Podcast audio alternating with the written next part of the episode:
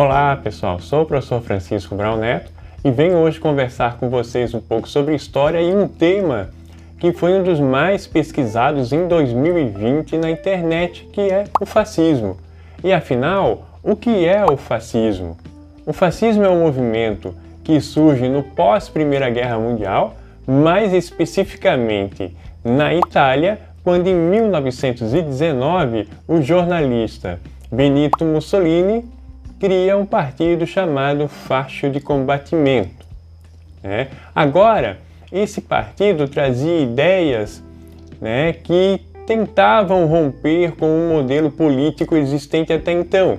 E esse modelo era o modelo liberal, o liberalismo político e o liberalismo econômico. Então já vamos entender um aspecto aqui que uma das primeiras características do fascismo era o que? O antiliberalismo.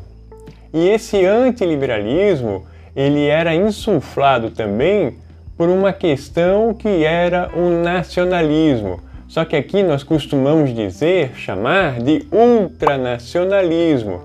Por quê? Porque o nacionalismo foi um dos elementos que acabou inclusive produzindo a Primeira Guerra Mundial. E que no fascismo ganha esse contorno, o ultranacionalismo. Outro movimento que na Itália tinha muita força nesse período, no pós-Primeira Guerra Mundial, era o movimento anarquista e o movimento socialista. Então, também o fascismo vai ter uma postura antissocialista. Né? Lembrando a Revolução Russa de 1917, que criou a União das Repúblicas Socialistas Soviéticas. Então, um, um, um, um movimento que se fortalece na Itália era o movimento socialista e o movimento anarquista. Então, o fascismo era também o que? Anti-socialista. Né? E um movimento que se caracterizou por ser um movimento não só de direita, mas de extrema direita. Né? E vai se caracterizar também como um movimento antidemocrático. Né? Lembrando que o liberalismo político tem na sua essência a democracia, ok? Então há essa, essa questão. O fascismo vai se colocar como um movimento antidemocrático, né? E também já era um movimento que adivinha do século XIX, da segunda metade do século XIX, o fascismo também vai se colocar como antissemita, ou seja, um movimento anti-judaico, contra os judeus. Então, essas são as características básicas do fascismo. Né? Ele vai ter essa característica.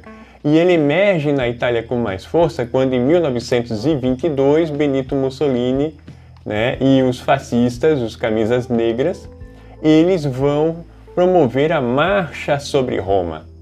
Isso vai, é, é, em certa medida, criar uma pressão política no Reino da Itália, época, né, ao qual Benito Mussolini vai ser alçado ao cargo de primeiro-ministro. Então, o, o Estado italiano naquele momento vai ter Benito Mussolini né, como primeiro-ministro. Né? Então a Itália vai ter essa característica até 1945, no fim da Segunda Guerra Mundial. Essas mesmas características do fascismo, elas estarão presentes também na Alemanha, no Partido Nacional Socialista, que nós costumamos chamar de Partido Nazista, com Adolf Hitler, a partir de 1919, mas a ascensão de Hitler ao poder levou um pouco mais de tempo, chegando somente ao poder em 1933, mas com as mesmas características, né?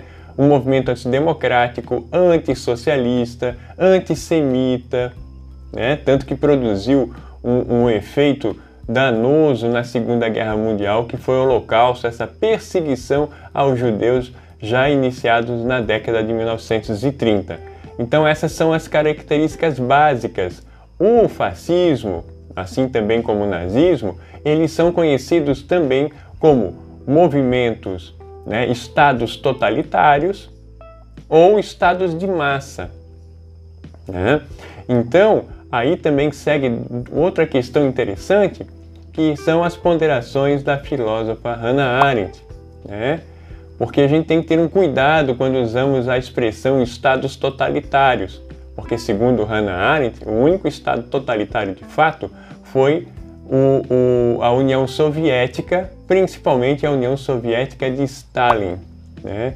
porque era um estado que podia, segundo ela, se desfazer de uma grande massa populacional sem afetar a opinião pública, coisa que nem o fascismo e nem o nazismo conseguiu fazer. Então ela classifica mais como estados de massa. Na Europa também, outros estados que seguiram esse modelo foi o, a Espanha com Francisco Franco, Portugal com Oliveira Salazar, né? Na América Latina, os mais conhecidos são o peronismo na Argentina, com Juan Perón, e o varguismo com Getúlio Vargas no Brasil. Então, foi, ele foi um movimento que teve aí uma extensão bastante grande até o final da Segunda Guerra Mundial, o peronismo se estendendo mais, né? e no caso de Espanha e Portugal até a década de 1970. Então, são características básicas. Se você quer saber um pouco mais sobre esses movimentos, pode colocar nos comentários que a gente faz um novo vídeo trazendo essas questões. Ok? Um grande abraço a todos e até mais!